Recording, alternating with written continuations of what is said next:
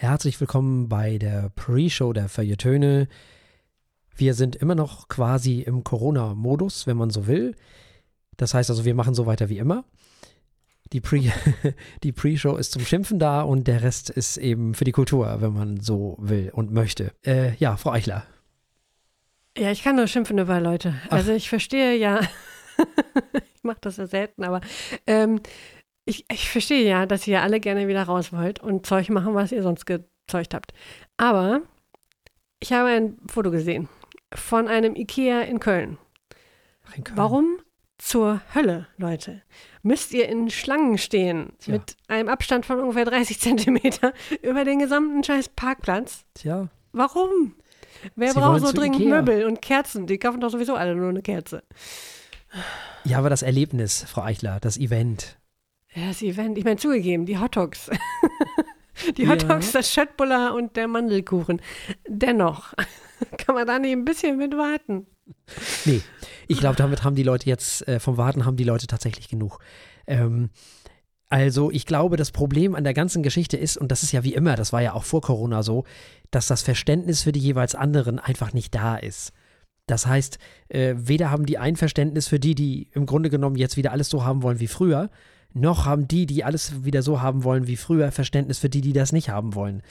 Das heißt, es gibt die gesunden Menschen, die sich wenig Gedanken machen, was ich verstehen kann, und es gibt die kranken Menschen, die mit den Risikokrankheiten oder wie, wie nennt man diese Risikopatienten, so wie ich zum Beispiel, die sagen, nee, lass mal nicht so schnell wieder ähm, so.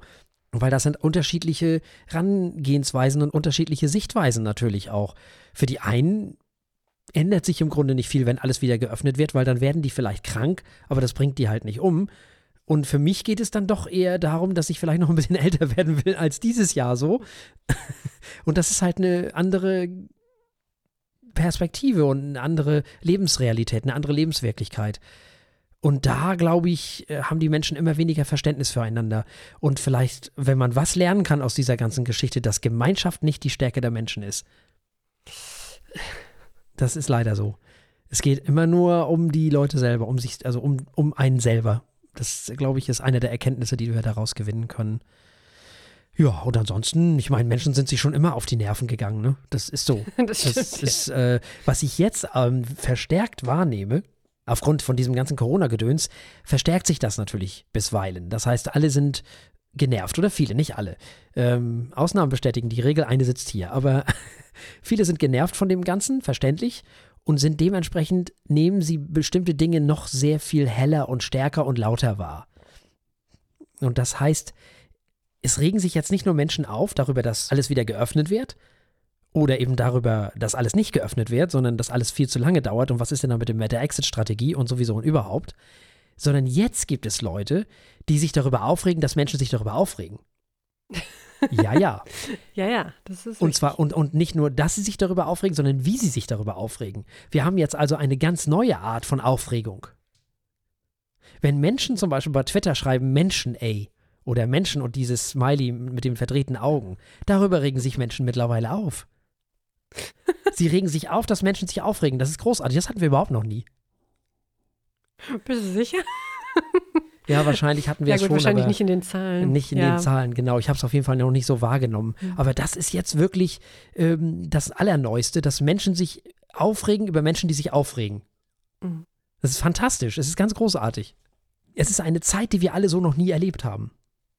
Und das ist dann die Folge davon. Also das ist, äh, hatten wir letzte Woche ja auch schon. Es gibt Menschen, die damit klarkommen und es gibt Menschen, die damit nicht klarkommen. Und es wird Menschen geben, die danach wieder klarkommen und andere überhaupt nicht. So, das ist völlig klar. Menschen gehen mit verschiedenen Situationen völlig unterschiedlich um, nicht weil sie wollen, sondern weil sie gar nicht anders können. Über nicht anders können werden wir in dieser Sendung noch reden. Und da machst du nix. Aber dass Menschen sich darüber aufregen, dass Menschen sich aufregen, finde ich schon großartig. Das können auch nur Menschen sowas. Das können Deutsche nochmal besonders gut, habe ich den Eindruck. Ja, das stimmt. Das gehört, das gehört zur täglichen Kultur. Ja, sehr schwierig, das auch zu entscheiden. Ich möchte in, also in, in keine Haut von irgendeiner oder einem Innenminister, Innenministerin stecken oder Senator, Senatorin. Das, das, das Mhm. ist äh, im Moment ganz schwierig.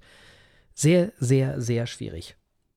Apropos schwierig. Es ist ja nicht nur die Zeit derer, die sich aufregen, über die, die sich aufregen, sondern es ist ja auch die Zeit von diesen. Früher waren das mal die alten weißen Männer, Frau, Frau Eichler, es sind jetzt so die Mittelalten.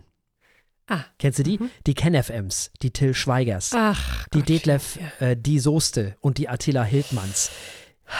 Diese ganzen Irren, Entschuldigung, ist so, die jetzt ihre große Stunde haben, weil ja alles sowieso eine Verschwörung ist von irgendwem und überhaupt, äh, ich glaube, Attila Hildmann geht ja jetzt äh, in den Untergrund, hat er gesagt. In den Untergrund? Er würde jetzt, ja, bewaffnet in den Untergrund ginge er jetzt.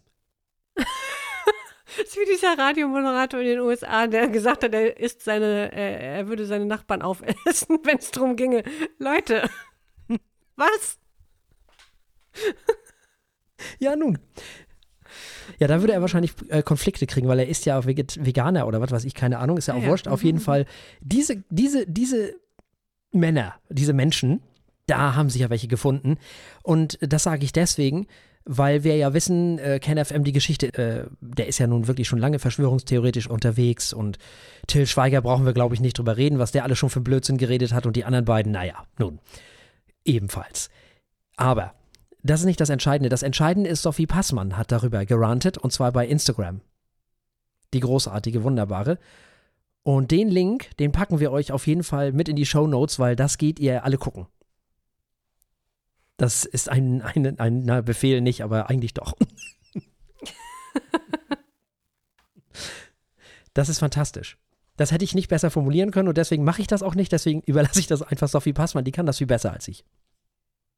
Das nochmal dazu. Also, das ist wirklich, äh, was früher die alten Männer waren, sind jetzt so diese Mittel, Wittelsbacher Mittel, ich weiß es nicht. 30, 40-Jährigen oder 30 bis 50-Jährigen, ich weiß es nicht, keine Ahnung. Mhm. Fürchterlich. Wir verlinken das. Apropos verlinken. Haha. äh, ich habe eine Jazzliste geklöppelt. Und zwar habe ich die geklöppelt, weil der Herr Humpen bei Twitter, also wir beide, wir reden gerne mal über Jazz und dadurch äh, bin ich da irgendwie drauf gekommen, so eine Liste zu erstellen. Habe ich gemacht, verlinken wir auch äh, kann man dann gucken, ob man das möchte oder nicht. Das sind die 50, meiner Meinung nach 50, also meine 50 Lieblingsalben sozusagen. Eigentlich sollten es viel weniger werden, aber ich, mir fiel dann immer noch eins mehr ein und dann musste sortiert und für und gegen und wieder und hoch und runter und ja, Frau Eichler, es wurden Excel-Tabellen erstellt, es war furchtbar. Also. Dann wird's ernst, dann wird's ernst. Ja, ja, wenn es um Musik geht, wird es immer ernst bei mir. Insofern, äh, das muss alles ganz viele Hände und Füße haben.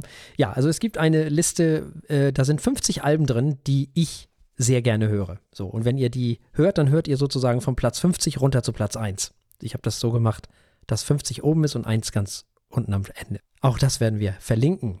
Ja, ansonsten, da Frau Passmann für mich schimpft äh, in dieser Woche, muss ich das ja nicht machen. Also. Praktisch. Bin ich eigentlich mit der Schimpferei durch? Oh. Ja, äh, ich auch. Also ich wollte mich nur mal kurz auslassen über die Kerzenkäufer. Ansonsten macht einfach alle weiter mit dem Händewaschen. Oh ja, bitte. Ja, das wäre ziemlich cool. Gut, das ist also der Startschuss für die Sendung. Ja, lasst uns mal. Ja, ja, genau. Sehr gut.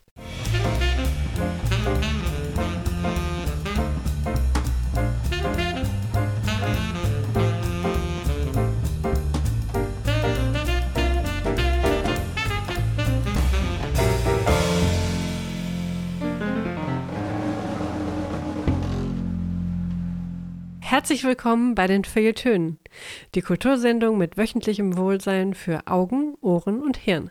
Heute in Folge Nummer 342 mit Jennifer Eichler, hallo. Und Thorsten Martinsen, hallo.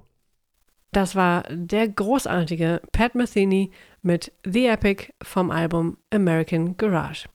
Ihr hört uns auf Kiel FM, Westküste FM und Lübeck FM. Und wer heute zum ersten Mal einschaltet, darf später mal auf unserer Website feuilletöne.de vorbeischauen. Da kann man alle Folgen unserer schönen Sendung nämlich in voller Länge nachhören und auch für die Zukunft abonnieren. Wir starten heute, wie meistens, muss man mittlerweile sagen, mit gelesen. Wir haben uns mit 1000 Serpentinen Angst von Olivia Wenzel beschäftigt. Olivia Wenzel wurde 1985 in Weimar geboren. Sie studierte Kulturwissenschaften und ästhetische Praxis an der Uni Hildesheim. Sie lebt mittlerweile in Berlin. Sie wuchs als Kind einer weißen Mutter aus Ostdeutschland und eines schwarzen Vaters aus Sambia in der Nähe von Weimar auf. In Tausend Serpentinen Angst verarbeitet sie auch diese alltäglichen rassistischen Kommentare, die Begegnung mit Neonazis in dem Buch, über das wir heute sprechen wollen.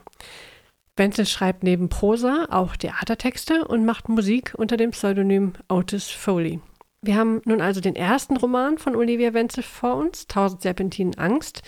Es geht um eine junge Frau, also unsere Ich-Erzählerin, die unter anderem auch von ihrer Familie erzählt. Da ist ihre Mutter und ihre Großmutter, die in der DDR mit sehr unterschiedlichen ähm, ja, Perspektiven durch die Welt gegangen sind. Sie erzählt von ihrem Zwillingsbruder, der mit 17 ums Leben kam und sie reflektiert vor allem unsere sich immer schneller entwickelnde Zeit und unser Zeitalter. Herr Martinsen. Ja, so ist es. Also genau. Wir lesen also das Buch aus Sicht einer Ich-Erzählerin und es geht eben um eine junge schwarze Frau, die im Osten der Republik aufwuchs. Es geht um innere Unruhe, Angst und natürlich Rassismus. Es geht darum, wie schwer es ist, eine gute Therapeutin zu finden, wenn man nicht so ist oder sein kann wie die anderen. Da ist es nämlich noch schwerer. Es geht um gesellschaftliche Ausgrenzung. Sie erzählt aus vielen unterschiedlichen Perspektiven und sehr vielstimmig. Wir denken mal nur an den Anfang des Buches, wo sie sich quasi als Süßigkeitautomat auf einem Bahnsteig wahrnimmt. Das Buch, oder sagen wir mal so, es gibt drei Teile, nämlich zum einen den ersten und dritten Teil, und die sind so im Stile eines Interviews geführt, mehr oder weniger, oder im Stil eines Interviews gehalten. Man weiß aber nicht, wer wen interviewt. Es könnte die Ich-Erzählerin selber sein, die sich hier die Fragen stellt. Ich würde das einfach mal so annehmen, so habe ich das zumindest gelesen. Und es gibt einen zweiten Teil des Buches, der ist dann aber eher erzählerisch, also eher klassisch zu lesen. Und das Buch bricht immer wieder mit allen möglichen Stilmitteln und mit allen möglichen Stilen. Ähnlich wie die Figur in diesem Roman selber, die ja ähnlich zerrissen ist wie die Stile, die hier aufeinanderprallen. Vielleicht soll das dann auch so sein, vielleicht soll es das auch zum Ausdruck bringen damit habe ich ja immer gerne meine Schwierigkeiten, wenn zu viele verschiedene Stile aufeinanderprallen und das ist auch hier so. Also zu viele Stile, die lustig umeinander wettbewerben, machen mich ein bisschen müde dauerhaft. Dafür bin ich vielleicht ein bisschen zu alt, weiß ich nicht. Und ich gebe offen zu, dass ich den klassischen Mittelteil auch am liebsten gelesen habe. Bin ich ganz ehrlich. Der erste und der dritte Teil waren bisweilen für mich ein bisschen anstrengend. Ich bin kein Fan von Beschreibungen. Wer mich kennt, weiß das. Sie beschreibt zum Teil sehr ausgiebig, was auf zum Beispiel Bildern zu sehen ist. Das ist mir bisweilen ein bisschen zu viel gewesen, auch wenn es an bestimmten Stellen natürlich so sein muss. Klar. Alle Beschreibungen in all ihrer Ausgiebigkeit hätte ich jetzt nicht gebraucht. Auf der anderen Seite ist es sehr schnell erzählt. Das liegt mir natürlich wieder eigentlich. Ich bin dann aber auch wieder kein Fan von Hip-Hop und all solchen Geschichten und da ist auch sehr viel mh, hm, dieser Stil des Hip-Hops und des Raps drin, so in Teilen des Textes. Ich bin vielleicht tatsächlich ein bisschen zu alt für diese Art von Literatur, das kann schon sein, das weiß ich nicht. Schön ist das natürlich trotzdem, dass man dann von Büchern immer wieder vor den Kopf gestoßen wird. Die lassen einen ja dann nicht in Ruhe. Und sowas soll Literatur ja auch machen. Das ist dann wieder gut. Ich muss sagen, für mich wiegt der Inhalt des Buches mehr als der gewählte Stil oder die gewählten Stile. Es ist nicht das beste Buch, was ich je gelesen habe. Und wenn es nicht so eindringlich an einigen Stellen wäre, dann wäre mein Urteil sicherlich noch ein wenig härter. Wenn das Buch nur aus Teil 1 und 3 bestünde, so müsste ich sagen, schade, aber das Buch ist nicht für mich. So sage ich schade, das Buch ist vielleicht nicht für mich, aber für viele andere, weil es so wichtig ist. Ich hatte also durchaus meine Schwierigkeiten mit diesem Buch, und zwar nicht mit dem Inhalt, sondern wie dieser transportiert wird. Es hat meiner Meinung nach die ein oder andere kleine erzählerische Länge. Wie gesagt, zu viele Stile für mich. Für mich ist das Buch so ein bisschen literarischer Free Jazz. Und das ist vielleicht noch ein bisschen viel für mich. Vielleicht kann ich das noch nicht verarbeiten. Vielleicht kann ich das noch nicht lesen. Vielleicht muss ich da erst wachsen, um das zu können. Weiß ich nicht. Aber das Buch macht wach. Es zeigt, wie wenig wir weißen privilegierten Menschen über Rassismus nachdenken müssen. Es zeigt, was wir alles tun und machen können, ohne über Rassismus nachdenken zu müssen. Es zeigt, wie wenig Angst wir haben müssen. Und es zeigt, dass es anderen Menschen eben nicht so geht, nicht so gehen kann. Und es zeigt, das finde ich auch ganz spannend an diesem Buch, dass sie ja von weißen Menschen sozialisiert wurde, aber schwarz ist. Das heißt, dass sie für die schwarzen Menschen quasi ja auch eine weiße ist. Wiederum. Mhm. Das heißt, ihre Hautfarbe ist schwarz, aber ihr Habitus ist weiß. Das grenzt sie ja nochmal mehr aus. Quasi bei fast allen. Nicht nur bei denen, die sie wegen ihrer Hautfarbe ablehnen, sondern auch bei denen, die sagen, was belimmst du dich denn so komisch? Und ganz wichtig, und da werden wir uns in dieser Sendung definitiv mit beschäftigen, das wusste ich nämlich nicht, und da kann man mal sehen, wie strukturell rassistisch man ist. Anton Wilhelm Amo oder Amo, ein schwarzer Philosoph der Aufklärung, habe ich noch nie gehört in meinem Leben, gebe ich ganz ehrlich zu. Es ist wie die meisten Menschen wahrscheinlich noch nie von Moses Mendelssohn gehört haben. Also der kommt auf jeden Fall bei uns auf die Agenda, weil der hat äh, 1730 irgendwann gelebt und das scheint mir doch ein sehr spannender Mensch zu sein. Den müssen wir auf jeden Fall in dieser Sendung besprechen. So, äh, was macht man jetzt mit diesem Buch? Ich würde diesem Buch so gerne ein Rent geben. So gerne. Aber ich kann es nicht, weil das wäre nicht ehrlich. Denn ich muss ja das Buch auch unabhängig vom Inhalt einordnen und da reicht es für ein gutes, wirklich gutes läuft, aber eben kein Rent. Aber ich bin mal wieder kein Maßstab. Das kann ich immer nur wieder sagen, sondern in dem Fall wirklich äh, alles, was wir hier sagen und tun und machen, erhebt natürlich keinen Anspruch auf Allgemeingültigkeit und in dem Fall ist das einfach nur das so, wie ich das Buch empfunden habe. Und Frau Eichler wird uns jetzt schlicht und ergreifend darüber aufklären, warum das Buch eher gut oder eher schlecht ist, weil die hat da viel mehr Ahnung von als ich. Frau Eichler. Sagte er und dann musste er sich anhören, wie äh, Frau Eichler auch noch von ihren ganz persönlichen Erlebnissen mit diesem Buch erzählt. Also ich muss sagen, ich hätte, glaube ich, weniger Probleme mit den verschiedenen ähm, Sprach- oder Erzählstilen, wie du es beschrieben hast gerade. Äh, Im Gegenteil, ich habe mich sehr gefreut, denn ich bin mh, mm, durchaus ein Freund von Erzählexperimenten und ich bin ein großer Freund von unzuverlässigen Erzählern, auch wenn sie das hier nicht wirklich oder nicht offensichtlich ist. Also damit kann man mich erstmal nicht schocken. Das habe ich sehr gemocht. Ich habe auch alle drei Teile gemocht. Ich habe ihre Themen gemocht. Äh, ich kann in jedem Punkt zustimmen, der dem Inhalt gewidmet war. Gerade das ist ein ganz wichtiges Thema. Es hat auch mich immer wieder darauf gestoßen, obwohl man sich ja schon mit solchen Themen beschäftigt und sich denkt, äh, also ich mir jedenfalls denke, ich wüsste, an welchen Stellen ich privilegiert bin und wo nicht. Natürlich kann man das im Alltag nicht in, äh, in jedem Detail so wahrnehmen, wenn einem das nicht jemand erzählt und das tut sie hier sehr gut äh, und sehr interessant. Ich war beeindruckt davon, dass ihre Erzählstile an mehreren Stellen, an vielen, vielen Stellen ähm, changieren zwischen so einer ähm, sehr warmen und zärtlichen Stimme, möchte ich schon was sagen, gleichzeitig aber so klare und harte Worte gefunden werden für die Dinge, wo das angemessen war, wie offen sie reflektiert. Ich meine, es ist ja ein sehr ähm, autobiografisches Buch auch, oder scheint es zu sein, das so ehrlich und umfassend zu reflektieren, selbst über die Therapieerfahrung äh, und diese ganze Aufarbeitung äh, der Vergangenheit ihrer Familie so zu reflektieren, das ist schon sehr beeindruckend. Und dass sie dabei gleichzeitig so auf den Punkt kommen kann an vielen Stellen, gleichzeitig die Figuren so ähm, einfühlsam zeichnen kann, was sich auch in den Dialogen zeigt, finde ich an vielen Stellen. Das hat mich beeindruckt. Also insofern fiel es mir mit der Bewertung am Ende auch sehr schwer. Denn ich äh, wäre fast bei einem sehr guten Läuft geblieben, aber ich hatte. Es ist ein kleines Rent. Es ist ein leicht stotterndes Rent, weil dieses Buch für mich wirklich gut funktioniert hat. Ich finde, es sollten unheimlich viele Menschen lesen.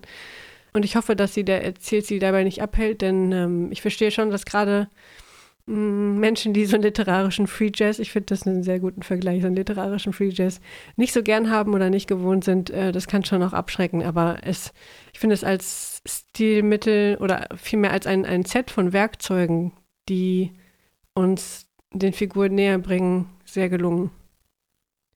Jetzt musst du mir einmal erklären, du, äh, du hast das Buch ja gerade sehr gelobt. Warum wärst du jetzt auf die Idee gekommen, dem Buch ein Läuft zu geben und kein Rent? Mm, stimmt, ich habe noch gar keinen Kritikpunkt genannt. Ne? Nee. Ich hatte zwischendurch, also so, so gerne ich verschiedene Erzählziele mag, mhm. ich bin durchaus auch drüber gestolpert. Das heißt, äh, ich musste schon mal eine Seite nochmal lesen oder nochmal zurückblättern hierhin und wer, wer war das nochmal? Und das war schon auch nicht unanstrengend. Also es ist nicht so, es gibt ja so Bücher, die liest man von vorne bis hinten durch und egal wie sehr die einem wehtun oder gut tun, die sind einfach durchgängig ein Genuss. Da lasse ich mich nicht aufhalten. Hier habe ich mich zwischendurch aufhalten lassen mhm. und kam so ein bisschen aus der Leseerfahrung raus. Mhm. Kann gewollt gewesen sein, hat mich ein bisschen genervt. Das war eigentlich mein einziger Kritikpunkt. Mhm. Es hat nichts vom Inhalt und von der Message weggenommen, deswegen äh, ist es ein sehr kleiner Kritikpunkt. Mhm. Nee, vom Inhalt und von der Message hat es bei mir ja auch nichts weggenommen. Mhm. Aber ich konnte ja. das Buch auch nicht im einen Stück durchlesen. Mhm. Genau, ich so. auch nicht. Ja. Okay. Also, für mich teilweise ein bisschen zu sehr beschreibend, hm. zu ausufernd und teilweise erzählerische Längen und vielleicht ein bisschen zu viel Free Jazz. Aber trotz alledem ähm, ein sehr, sehr, sehr schnelles läuft und bei dir war es ein knappes Rent? Oder ein moderates Rent, genau. Ja, ja es ist ein Rent, ja. Mhm. Also wir haben ein Rent von Frau Eichler und ein Läuft von mir für 1000 Serpentinen von Olivia Wenzel. Erschienen ist das Ganze im S. Fischer Verlag. Gehört haben wir in dieser Sendung natürlich auch etwas, und zwar Porridge Radio. Every Bad heißt das Album. Das ist eine Band, also Porridge Radio ist eine Band, die 2015 in Brighton gegründet wurde, also mal was ganz anderes, im Süden eher der Großbritannischen Republik, hätte ich beinahe gesagt, also im Süden Großbritanniens. Sie besteht aus Sängerin, Songwriterin und Leadgitarristin Dana Margolin, Keyboarder Georgie Stott, Bassgitarrist Maddie Ryle und Schlagzeuger Sam Yardley. Der Guardian listete diese Band unter den 40 besten neuen Künstlern des Jahres 2018 und beschrieb ihre Musik als Slacker Indie. Das finde ich sehr schön. Dieses Album wurde im März 2020 veröffentlicht. Es ist das vierte Album der Band. Dieses Album ist entstanden aufgrund von Open Mic Nächten, an denen die Sängerin teilgenommen hat. Und einer der eindringlichsten Zeilen auf diesem Album ist sicher, ich möchte nicht bitter werden, ich möchte, dass wir besser werden. Das fasst dieses Album lyrisch, finde ich jedenfalls recht gut zusammen, bei dem Sätze häufig wiederholt werden, bis dann entweder an sie geglaubt wird oder die Aussagen nicht mehr schaden können. Diese Mantras haben was von Katharsis, die zwar mit Überzeugung, aber finde ich jedenfalls ohne Selbstmitleid vorgetragen werden. Frau Eichler.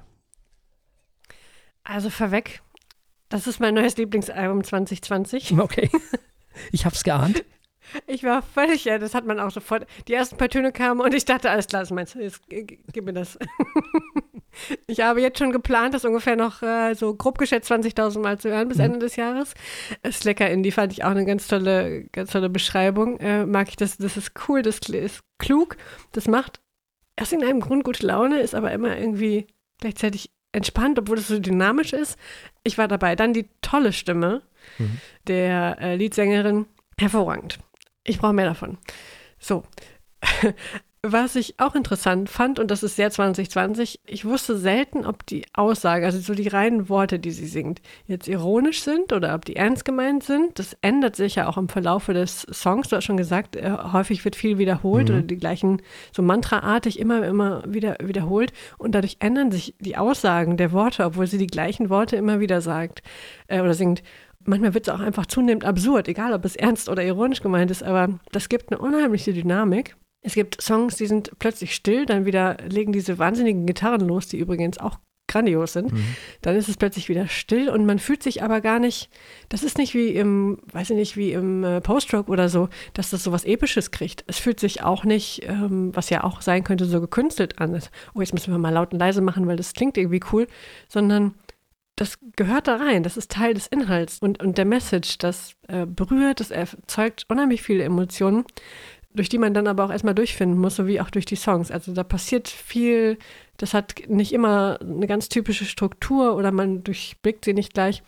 Das ist eine Arbeit, die auch Spaß macht, sich da durchzuhören. Dann ähm, hattest du schon das Stichwort äh, Katharsis in den Raum geworfen. Ich finde, jeder einzelne dieser Songs ist irgendwie kathartisch. Man wechselt vom Start des Songs bis zum Ende seine Meinung über ja, über die Sätze, die ständig wiederholt werden. Ähm, man fühlt sich am Anfang anders als am Ende die Interpretation ändert sich mit jedem Hören und auch von Anfang bis Ende. Das fand ich sehr beeindruckend, dass man sowas kann, dann auch noch in so einer Musikrichtung, die ja eigentlich jetzt, ja, weiß ich nicht, nicht für so gleichzeitig hochintellektuelle wie emotionale Partien angelegt ist.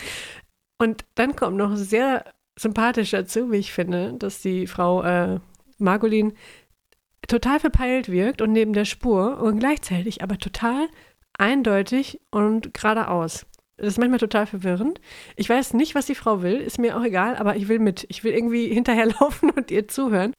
Das ist Wahnsinn. Irgendwie schaffen sie das, so eine, eine große Komplexität von Themen, ähm, auch große Widersprüche in, im menschlichen Leben, in, in all den Themen, die sie ansprechen, äh, so zu verpacken, dass es trotzdem noch ein netter Song ist, den man einfach gut hören kann, auch wenn man jetzt nicht zuhören würde, die irgendwie cool klingen und nicht mal viele, zumindest nicht viele verschiedene Worte brauchen. Das fand ich schon ziemlich grandios. Also es gibt überhaupt keine Frage, dieses Album rennt wie, äh, weiß ich nicht, The Flash. Du siehst es schon nicht mehr. Es ist äh, Ninja-Album. Es ist so schnell. Mhm. Ähm, hast du, also ich finde ja, dieses Album ist durchaus ein Konzeptalbum. Mhm. Weil ich finde, das fängt ja an, sehr, sehr existenzialistisch, hätte ich bald gesagt, sehr absurdistisch. Warum bin ich eigentlich da? Mhm und äh, geht dann aber am Ende in ein sehr, oder ist am Ende sehr positiv und lässt einen ja nicht traurig zurück oder resigniert zurück. Ich finde, das hat einen Spannungsbogen. Man könnte sagen, die Frage eines jungen Menschen, warum bin ich da, wird am Ende vielleicht sogar beantwortet. Oder vielleicht nach dem Motto, ach, so schlimm ist es alles gar nicht. Mhm. Ja, da ist viel Hoffnung drin, auf ja, jeden Fall. Nicht? Ja. Am Ende ist das Leben doch lebenswert und schön. Obwohl es am Anfang, äh, wenn das Album anfängt, denkt man, oh, oh, oh, oh. Das ist am Anfang ja eher beklemmend. Zwischendurch wird es auch wütend und am Ende wird es sehr versöhnlich. Mhm. Insofern finde ich schon, dass es äh, fast schon ein Konzeptalbum ist, wenn es es nicht sogar ist. Es ist eine Liebe zum Detail, die sich über das gesamte Album erstreckt, obwohl es ja, oberflächlich eher punkig ist, muss man sagen. Und das betrifft alle Instrumente auf diesem Album, das betrifft die Lyrik, also die Texte, es betrifft den Gesang, es betrifft alles. Hier hat sich eine Band richtig doll Gedanken gemacht. Ich bin auch sehr begeistert und sehr angetan von diesem Ganzen. Ich bin sehr froh, dass ich dieses Album gefunden habe. Ich weiß gar nicht mehr, wer da wieder für verantwortlich ist, muss ich ganz ehrlich sagen. Es muss dieses Internet gewesen sein wieder. Danke, liebes Internet. Echt. Sehr. Wer auch immer es war und was auch immer es war, es war gut so. Und es bereichert nicht nur diese Sendung, sondern es bereichert uns, glaube ich, äh, wenn ich das richtig verstanden habe, auch bei dir. Das ist doch genau das, worauf wir gewartet haben, oder? Etwas Neues, etwas anderes, etwas, mh, hm, was man der Band auch abnimmt. Das ist ja auch ganz wichtig. Die sind total authentisch, finde ich. Das ist doch endlich mal ein Album, wo man unumwunden sagen kann, genau so und nicht anders. Und es ist auch nicht zu lang, Frau Eichler. Oh ja, auch sehr gut. Nicht? Also da haben sich ganz viele Menschen die richtigen Gedanken gemacht und haben die richtigen Songs auf dieses Album gebracht, haben die falschen weggelassen. Das gefällt mir alles sehr gut. Das hat sehr viel Dichte, dieses Album. Das ist wirklich so. Hier ist kein schwacher Song auf diesem Album. Keiner. Kein einziger. Die sind alle genau richtig an der richtigen Stelle. Die Dramaturgie stimmt, die, die Texte stimmen, die Musik stimmt. Hosianna, kann ich da nur sagen. Wirklich. Also dieses Album rennt selbstverständlich. Es gab für dieses Album, für Every Bad von Porridge Radio ein Rent von Frau Eichler und ein Rent von mir. Und damit wird es wahrscheinlich, denke ich mal, im Rennen um das Album des Jahres 2020 relativ weit oben zu finden sein. Davon ist auszugehen. Sehr schön. So, von Rennen kriegen wir doch eine wunderbare Überleitung hin zu unserem Gesehen, denn in dieser Woche haben wir uns beschäftigt mit The English Game. Da wird auch eine Menge gerannt. The English Game ist ein Historiendrama, das Julian Fellows entwickelt hat, seines Zeichens Schöpfer einer kleinen unbedeutenden Serie namens Downton Abbey. Die sechsteilige Serie ist seit März 2020, also noch ganz frisch, beim Streaming-Anbieter Netflix zu sehen, der die Serie auch beauftragt hat. So, The English Game, worum geht es jetzt? Natürlich um nichts Geringeres als die Ursprünge des professionellen Fußballs in England. Ende des 19. Jahrhunderts war Fußball in Großbritannien ein Sport für die Reichen und ein Sport der Amateure. Das ändert sich, als der aus der Arbeiterklasse kommende Fergus Suter als erster Spieler jemals von einem Verein für den Fußball bezahlt wird. Herr Martinsen. Ja, sehr spannend und es handelt sich ja tatsächlich auch um zwei Menschen, die es gab. Das heißt also, die beiden gab es ja wirklich, also Fergus äh, Sutter genauso wie Arthur Kennard, die gab es ja beide. Das heißt also, es handelt sich hier um zwei Menschen, die es wirklich gegeben hat. Und ich muss sagen, ich fühlte mich okay unterhalten. Das war alles wirklich gut gemacht und das ist ja wieder so ein Historiendrama. Und wenn die englischen Menschen dann mit ihren, mit ihren ganzen Tweets durch die Gegend laufen und all diese ganzen Sachen, Frau Eichler, da bin ich ja eigentlich glücklich und zu Hause und froh. Nicht? So. Nun ist es aber so. Ich habe ein Problem, ein kleines Problem mit diesem Ganzen. Weil hier versucht wurde, Downton Abbey für diesen Fußball sozusagen runterzubrechen. Das ist mir alles ein bisschen zu, hm, weiß ich nicht. Ich finde in das Thema und auch in die, glaube ich, zumindest sehr existenziellen Sachen und essentiellen Sachen, da ging es ja teilweise wirklich um ganz viel Wichtiges auch, äh, außerhalb des Fußballs und um den Fußball herum ging es ja auch um, um Streik und um Rechte der Arbeiter und so weiter und so fort. Es ging aber eben auch ganz doll viel um die Liebeleien miteinander, nicht? Und das, was bei Downton Abbey wunderbar funktionierte, finde ich, funktioniert hier nur zum Teil. Weil ich finde, Julian Fellows hat nicht das beste Händchen für so die Arbeiterklasse zu zeichnen, so die schottische Arbeiterklasse. Ja, es sind teilweise schöne Szenen da und ja, das mit dem Vater und so, das, ist, das kommt mir viel zu spät zum Beispiel. Mhm. Der kommt mir viel zu spät auf die ganze äh, Geschichte. Wahrscheinlich, weil er es so schön halten wollte, vielleicht. Nicht? Äh, das ist schön und ich fühlte mich auch gut unterhalten. Ich hatte da durchaus Gefallen dran, muss ich ganz ehrlich sagen, und äh, würde mir auch die nächste Staffel durchaus angucken. Aber so ein paar kleine Kritikpunkte, wenn man ganz ehrlich ist, hat man die bei Downton Abbey auch schon gehabt das ist ja auch da schon so gewesen, dass die Reichen und Schönen, die wurden ja wunderbar gezeichnet und hatten alle ganz tolle Charaktereigenschaften und weiß ich was nicht alles. Und mhm. wenn man jetzt so weiter runterging in die Küche und so weiter und so fort, dann wurde es ein bisschen einfacher. Und dann, dann wurde es auch ein bisschen herzschmerzig. Und das ist auch okay. Das ist nicht schlimm. Das mag ich auch gerne. Aber ich finde, die, die, die Upper Class ist besser gezeichnet als die Arbeiterklasse. Und das passt hier noch ein bisschen weniger als bei Downton Abbey. Ansonsten hatte ich Spaß, muss ich sagen. Hatte ich Freude dran. Mich hat, mich hat das Thema interessiert. Äh, man hat auch noch was gelernt nebenbei. Also insofern, das ist die einzige Kritik, die ich habe. Es ist mir ein bisschen zu, zu, wie soll man das am blödesten beschreiben? Ja. Ich zu will nicht sagen. Hm? hm? Zu seifenoperig, oder? Ja. Ich finde die Probleme, die, die Arthur Kennard mit seinem Vater hat, wesentlich eindringlicher beschrieben als die von Familie Sutter mit dem Vater. Verstehst du? Das kommt alles hm. viel kürzer. Das fand ich ein bisschen schade. Das ist eigentlich alles. Ansonsten fühle ich mich gut unterhalten. Also ich fühle mich auch sehr gut unterhalten von The English Game. Ich habe, wenn es eine Serie über Fußball schafft, mich zu unterhalten, ist das ja auch schon mal ein extra ja, ne? Pluspunkt. Hätte ich nicht gedacht, dass ich mir, was waren es, sechs Folgen? Hm, sechs. Mehr, ja, genau, sechs Folgen lang äh, Fußball spielende äh, Menschen angucke und dabei durchgängig Spaß habe. Das war schon gut. Ähm, ja, die Seifenoper dabei fand ich ganz nett, aber es stimmt, was du sagst. Die Arbeiterklasse wird, auch wenn sie an vielen Stellen positiv gezeichnet wird, mh, mm, teilweise mit weniger Dimensionen gezeichnet. Mit Ausnahme von Fergus Suter selbst, mhm. äh, den ich sehr gut fand, von dem ich auch den Schauspieler hervorragend fand. Das haben sie, das haben sie sehr gut gemacht, aber stimmt, die anderen kommen ein wenig kurz in ihrer Charakterisierung. Mm, natürlich ist es toll, die vielen nordenglischen und schottischen Akzente zu hören. Da sind wir große äh, Konnoisseure. Mhm. Äh, Set, Kostüme, Casting insgesamt ist gut, macht viel Spaß zu sehen. Ja.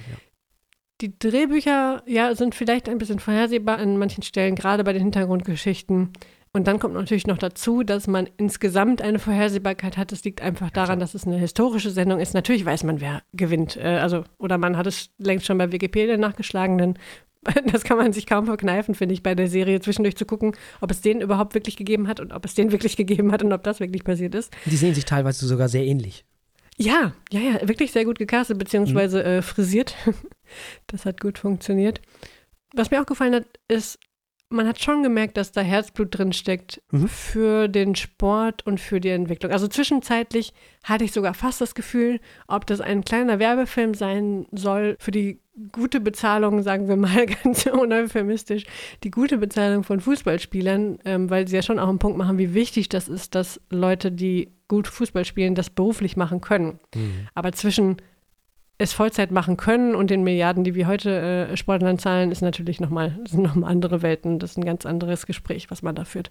Ja, ganz wobei ich da sagen muss, das betrifft nicht nur Fußballer.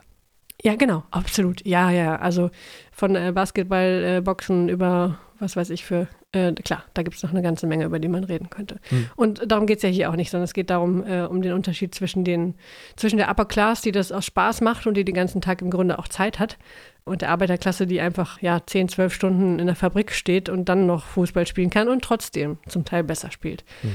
Das macht natürlich einen Unterschied. Und das war, fand ich auch ganz interessant abgehandelt und besprochen. Diesen Punkt in der Geschichte kann man nachvollziehen. Das schafft die Serie gut. Mhm. Ja, insofern finde ich durchaus eine Empfehlung für Menschen, die gerne historische Serien gucken und die sich mit dem leichten Seifenoper-Charakter anfreunden können. Oder den sogar gerne sehen. Also. Ja, genau. Also ich, wie gesagt, fühlte mich äh, bis auf die paar kleinen Sachen sehr gut unterhalten. Mhm. Ja, also ich äh, würde durchaus die nächste Staffel auch noch gucken.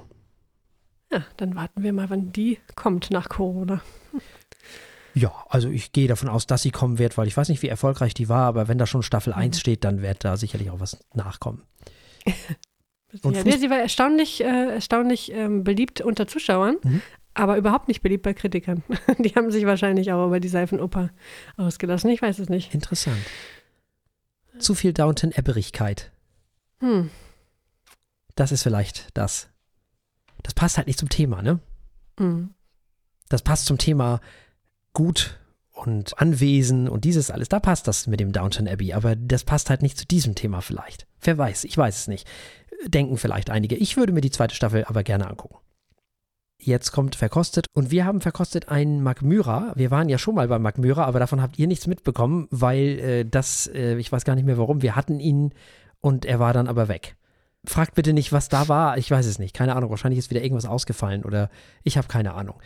Dieser Magmyra heißt Svensk Egg, also schwedische Eiche. Und Magmyra ist eine schwedische Single Malt Whisky Brennerei, die nach dem Dorf und Gut von Magmyra benannt ist, in dem die erste Brennerei im Wohnviertel Valbö südwestlich von Gävle, wie auch immer das ausgesprochen wird, ich bin des Schwedischen nicht mächtig, dort wurde es auf jeden Fall gegründet. Die Geschichte begann 1998, ist auch nicht so lange her, als sich acht Freunde vom Royal Institute of Technology zu einem Skiausflug trafen. Als sie bemerkten, dass sie alle jeweils eine Flasche Malt Whisky für den Gastgeber mitgebracht hatten, begann ein Gespräch über die Herstellung eines schwedischen Whiskys. Im folgenden Jahr wurde die Firma gegründet und nach Jahren des Experimentierens entschieden sie sich schließlich für die Art der Herstellung. Im Jahre 2002, im selben Jahr, wurde eine neue Brennerei in einer alten Mühle in Magmyra gebaut, die im Oktober in Betrieb genommen wurde. Der erste Single Malt in limitierter Auflage Preludium 01 wurde im Februar 2006 auf den Markt gebracht und war in weniger als 20 Minuten ausverkauft. Wir verkosten diesmal also den Magmyra Svensk Egg, der zum großen Teil aus Eichenfässern, die früher zur Reifung von Bourbon verwendet wurden, besteht, also sprich schlicht und ergreifend Bourbonfässer. Zusätzlich werden äh, Eichenfässer aus Südschweden genutzt. Bevor die Bäume zu Fässern werden, wird das Holz mindestens ein Jahr lang getrocknet. Die Fässer werden dann von Hand zusammengebaut und stark geröstet. Ne, das, das, kennen wir von Elijah Craig, diese Legende, die eben sagt, dass er damit angefangen hat. So eine Art Kohlefilter ist das ja. Und 10% dieses Magmöder Svensk Egg lagerte in eben diesen Fässern und zwar für mindestens 18 Monate. Außerdem verwendet man bei Magmöder eher kleine Fässer, à la Quarter Casks, um den Reifeprozess zu beschleunigen. Nun, diese 10% und diese 18 Monate muss man sich jetzt nicht so vorstellen, dass die noch oben drauf gelagert wurden, sondern äh, man hat natürlich, also wir können davon ausgehen, dass dieser Whisky eher drei bis vier Jahre alt sein wird, schätze ich mal. Jetzt sind diese 18 Monate also nicht obendrauf auf die drei oder vier Jahre, sondern 10% dieser ganzen Geschichte, dieses Whiskys, die wurden halt rausgenommen und sind dann statt in den anderen Fässern weiterzulagern, haben sie dann 18 Monate eben in diesen Fässern gelegen. Also die sind nicht älter als der Rest, sondern eben genauso alt, nur eben haben sie für diese Zeit, haben 10% in eben diesen schwedischen Fässern gelegen. So, er ist nicht gefärbt und nicht kühl gefiltert. Sehr schön. Er hat 46,1 Alkoholvolumenprozente, also alles im grünen Bereich.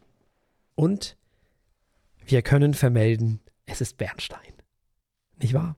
Eindeutig Bernstein. Ja. Leuchtender Bernstein. Ja. ja, so ist das.